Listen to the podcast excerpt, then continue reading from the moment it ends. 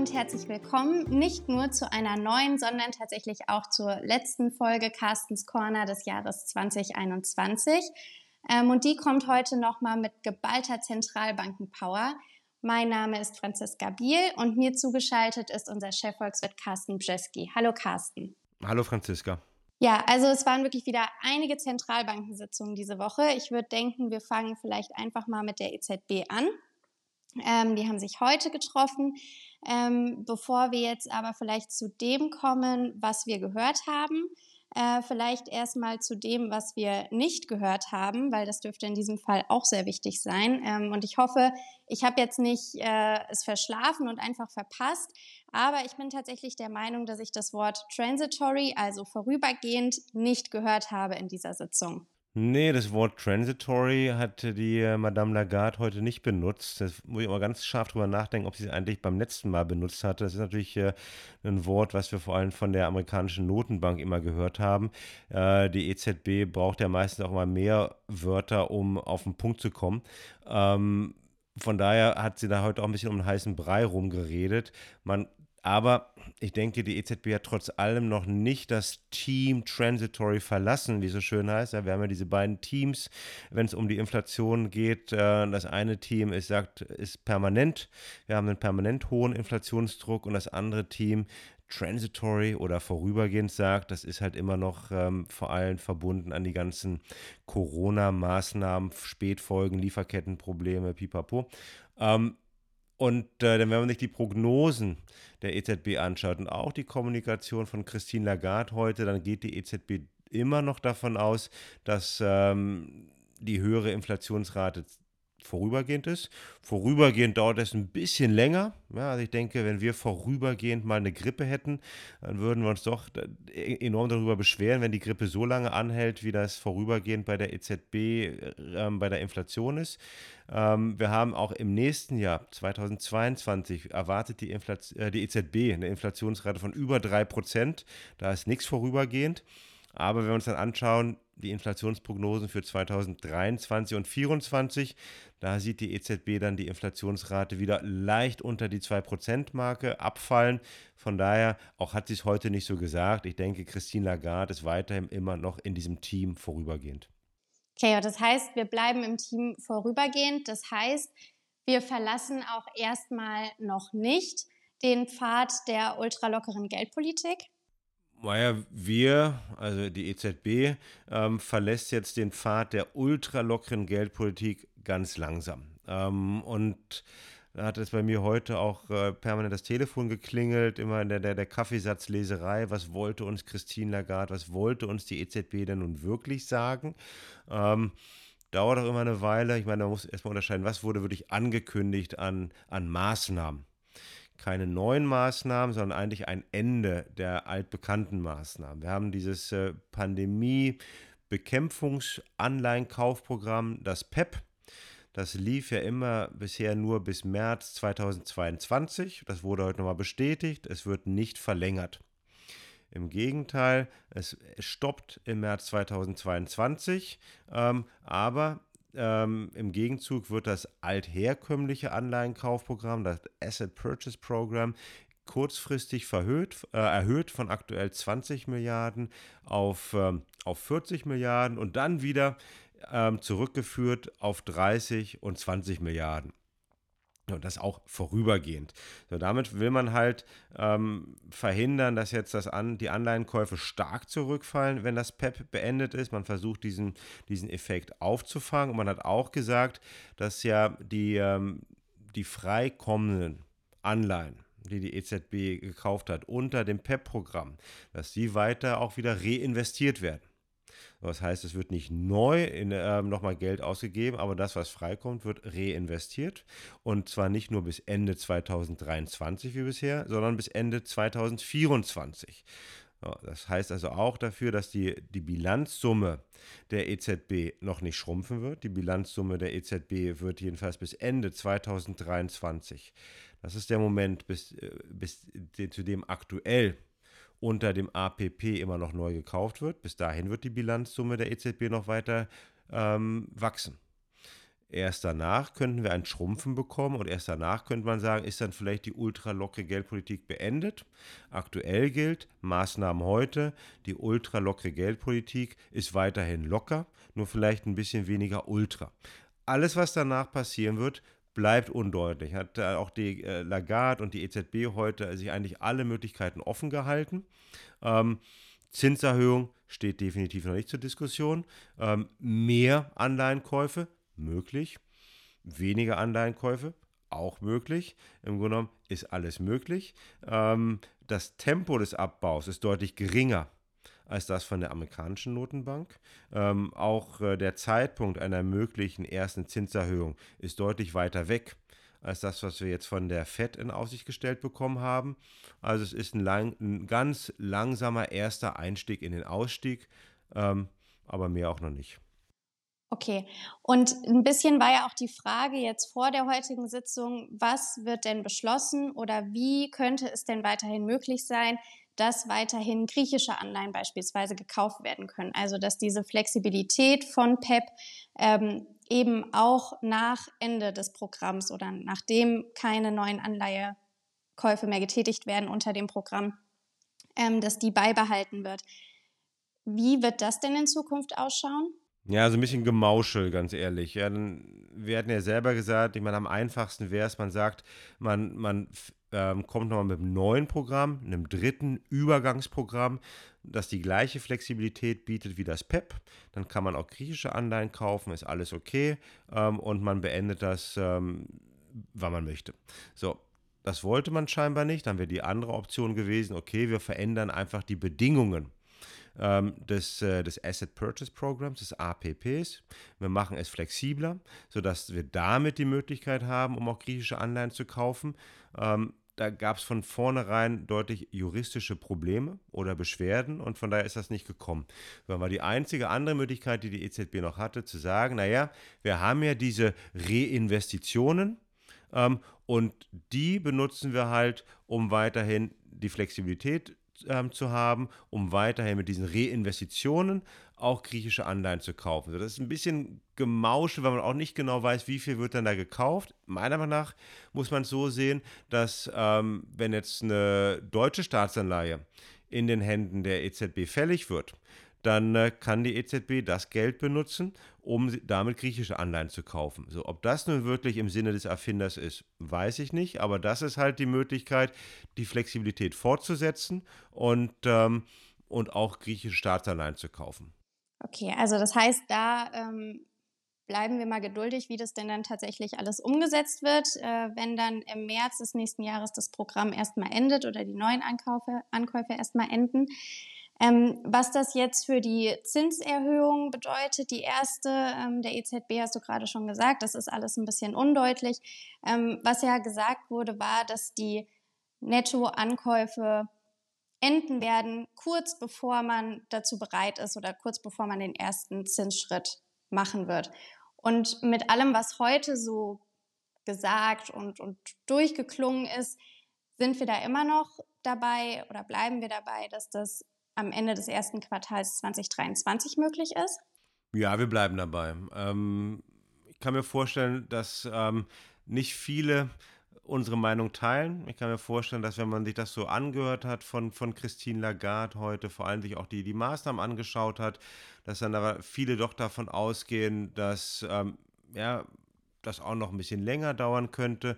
Warum? Weil ja auch das, das APP-Programm erstmal noch ein offenes Ende hat. Also ja, das wird dann im Oktober wieder runtergefahren auf 20 Milliarden, aber das könnte ja theoretisch auch noch weit ins Jahr 2023 äh, 23 oder 24 hineingezogen werden. Und ich denke, dass viele diese Möglichkeit das interpretieren werden als, moi, eine erste Zinserhöhung kommt nicht vor der zweiten Jahreshälfte 2023. Ich sehe es anders. Ich schaue mir an, was jetzt auch weltweit passiert, was in, der, in den USA passiert, was in, in Großbritannien passiert, was in kleineren Ländern auch schon passiert ist. Ähm, und dann sehe ich halt doch, dass der Inflationsdruck etwas permanenter wird, ohne dass er ausufern wird, aber dass es schon ab dem Sommer Herbst 2022 einfach die Rahmenbedingungen gegeben sind für die EZB, um auch mal über eine Zinserhöhung nachzudenken. Und die wird dann im ersten Quartal 2023 kommen, unserer Meinung nach, oder meiner Meinung nach, und das wird dann auch unsere Meinung werden, wie es so schön ist.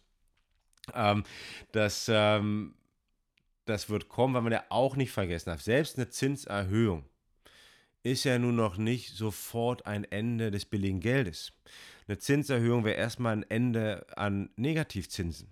Und äh, das hätte ja wiederum Vorteile für den Bankensektor, hätte auch Vorteile für Sparer. Also ich denke, dass man, wie man jetzt langsam die, die, die, diese erste Kategorie an Krisenbekämpfungsmaßnahmen, nämlich QE, Anleihenkäufe, wie man das langsam beenden wird, wenn man danach das andere Instrument, das andere unkonventionelle geldpolitische Instrument, nämlich Negativzinsen, auch beenden. Und, ähm, und damit wird man im ersten Quartal 2023 anfangen. Also wir warten drauf und wir bleiben gespannt. Ähm, du hast jetzt gerade auch schon die USA angesprochen, beziehungsweise die anderen Zentralbanken. Ähm, und es ist ja wirklich so, während die EZB jetzt eher langsam und vorsichtig vorgeht, da wird man in anderen Teilen der Welt ja wirklich schneller, aggressiver. Ähm, gestern traf sich beispielsweise auch eben die FED. Ähm, und was das Rückfahren der Anleihekäufe betrifft, wurde da jetzt nochmal nachjustiert. Ja, ähm, da haben wir das sozusagen das aggressivere, schnellere Tapering, wie es so schön heißt. Ähm, ja, was hatten wir hier vor? Wir hatten ähm, 15 Milliarden Dollar pro Monat, die die ähm, Fed ihr Anleihenkaufprogramm zurückschrauben wollte oder geschraubt hat seit November. So, was hat man jetzt gesagt? Na, nicht mehr 15, wir verdoppeln. Ab jetzt wird es, äh, werden die Anleihenkäufe ähm, immer um 30 Milliarden Dollar pro Monat reduziert. So, da brauchen wir nicht lange zu rechnen. Dann sind wir bei irgendwo im Frühjahr, Februar, März, dass die, äh, dass, dass die FED dann auch ihr Anleihenkaufprogramm schon beenden könnte. Ähm, das ist schon mal eine deutliche Ansage. Ähm, was die FED ja auch gesagt hat, ja, wir haben ja diese Geschichte, dass die, die amerikanische Notenbank immer ihre sogenannten Dot-Plots ähm, veröffentlicht. So, das sind die eigenen Erwartungen über den Leitzins der FED. Ich finde das immer ein bisschen merkwürdig, wie eine Notenbank Erwartungen ähm, über ihren eigenen Zinssatz äh, verkünden kann, ja, weil sie entscheidet ja darüber, aber die Erwartungen der Mehrheit der FED sind aktuell, dass es im Jahr 2022 drei Zinserhöhungen geben wird. Das hat damit zu tun, dass die äh, amerikanische Notenbank ja das Team gewechselt hat. Man ist nicht mehr im Team vorübergehend, sondern man ist im Team permanent. Man macht sich deutlich Sorgen darüber, dass die Inflation ähm, höher werden könnte, 2022, 2023, und will damit jetzt schneller erstmal aus dieser unkonventionellen Geldpolitik aussteigen, sodass man dann auch mal den Zinsen etwas normalisieren könnte. Man versucht hiermit deutlich ein bisschen wieder vor die Kurve, vor die Welle zu kommen. Ja, um nicht immer der Musik hinterher zu laufen und dann vielleicht im Sommer feststellen zu müssen, Mensch, äh, wir haben jetzt auch Zweitrundeneffekte in den USA, die Löhne steigen, wir können die Inflationsrate gar nicht mehr einfangen, ähm, weil wir zu spät reagiert haben. Also man ist hier anders als auch bei der, bei der EZB deutlich ein bisschen ja, vorausschauender, ähm, man, man will ein bisschen vorbeugender oder sich darauf vorbereiten, dass man schneller reagieren kann. Das ist ja der große Unterschied. Wenn nämlich das Anleihenkaufprogramm erstmal abgelaufen ist, kann ich auch schneller kommen mit einer Zinserhöhung. Das wird ja das Problem sein der EZB. Sollte sich irren und sollte sie auch in Europa feststellen, dass der Inflationsdruck permanenter ist, nicht nur vorüber, vorübergehender Art ist, dann muss man immer erst noch das Anleihenkaufprogramm beenden, bevor man die Zinsen erhöhen kann. Und ähm, da haben uns jetzt eigentlich die Amerikaner vorgemacht, wie ich das schneller, deutlicher und für mich auch besser kommuniziert rüberbringen kann. Ja, dann während wir halt uns immer bei der EZB den Kopf zerbrechen müssen, was meinen die denn nun eigentlich? Wo wollen die denn nun eigentlich hin? So, wie ist denn das nun mit den verschiedenen Programmen? Ähm, was, was heißt denn das genau? Hat die, die FED eigentlich seit dem Sommer lupenrein ganz klassisch, deutlich kommuniziert. Das fing im Sommer an. Man denkt darüber nach, dass Tapering kommen sollte. Dann wurde es nochmal bestätigt. Dann kam die Ankündigung. Dann kam es. Jetzt beschleunigt man die Geschwindigkeit vom Tapering und man bereitet die Märkte vor auf, äh, auf, auf erste Zinserhöhung. Ja, super. Denn wenn wir uns das auch anschauen, wie die Börsen im Allgemeinen gestern auf, äh, auf den Fettentscheid äh, reagiert haben, nämlich eher positiv optimistisch, weil sie eigentlich alles genauso erwartet hatten, wie die, ähm, wie, wie die, wie die Fed das letztendlich auch geliefert hat, sodass ähm, da die Freude darüber größer war, dass nicht noch mehr gekommen ist und damit auch die Börsen wieder gejubelt haben. Und äh, da halt das Leben, die Geldpolitik der EZB doch komplizierter ist, auch teilweise komplizierter und komplexer kommuniziert wird, ähm, haben wir halt hier wieder in Europa eine Situation, wo eigentlich nie weiß, hat denn jetzt die EZB eigentlich genau das gemacht, was erwartet wurde oder nicht? Ja, also die FED wirklich als äh, Paradebeispiel und Musterschüler für gelungene und gute Zentralbankenkommunikation. Ähm, wer diese Woche oder auch heute tatsächlich ja auch ähm, noch mal ein bisschen überrascht hat oder vielleicht auch doch schneller war als ähm, eventuell erstmal angenommen war die Bank of England, ähm, weil damit äh, sich diese Woche die Zentralbank-Watcher eben nicht langweilen, ähm, hat auch diese Zentralbank oder die englische Zentralbank ähm, heute noch mal einen Schritt getan, ähm, mit dem halt eben noch nicht gerechnet wurde. Ähm, was ist denn da passiert? Ja, das war jetzt ein Schritt von der Bank of England, den kaum einer erwartet hatte, also auch unser Kollege in London nicht. Äh, wir hatten ja beim vor dem letzten Treffen da der der Bank of England war eher ja, die Bank of England könnte den Zins erhöhen. Der Markt hat es damals auch erwartet und man hat genau nicht die Zinserhöhung gebracht. Heute war es genau andersrum. An die Analysten, Finanzmärkte dachten, nee, ja, Omikron ähm, ist doch relativ, schlägt stark zu in, in, in Großbritannien. Ähm, die wirtschaftliche Situation verschlechtert sich auch.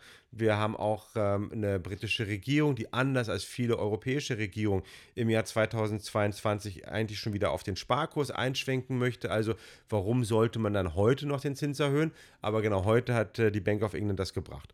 Ist ein kleiner Zinsschritt, darf man nicht vergessen. Man hat hier einfach gesagt, ja, ähm, für uns sind doch die Inflationsrisiken gestiegen.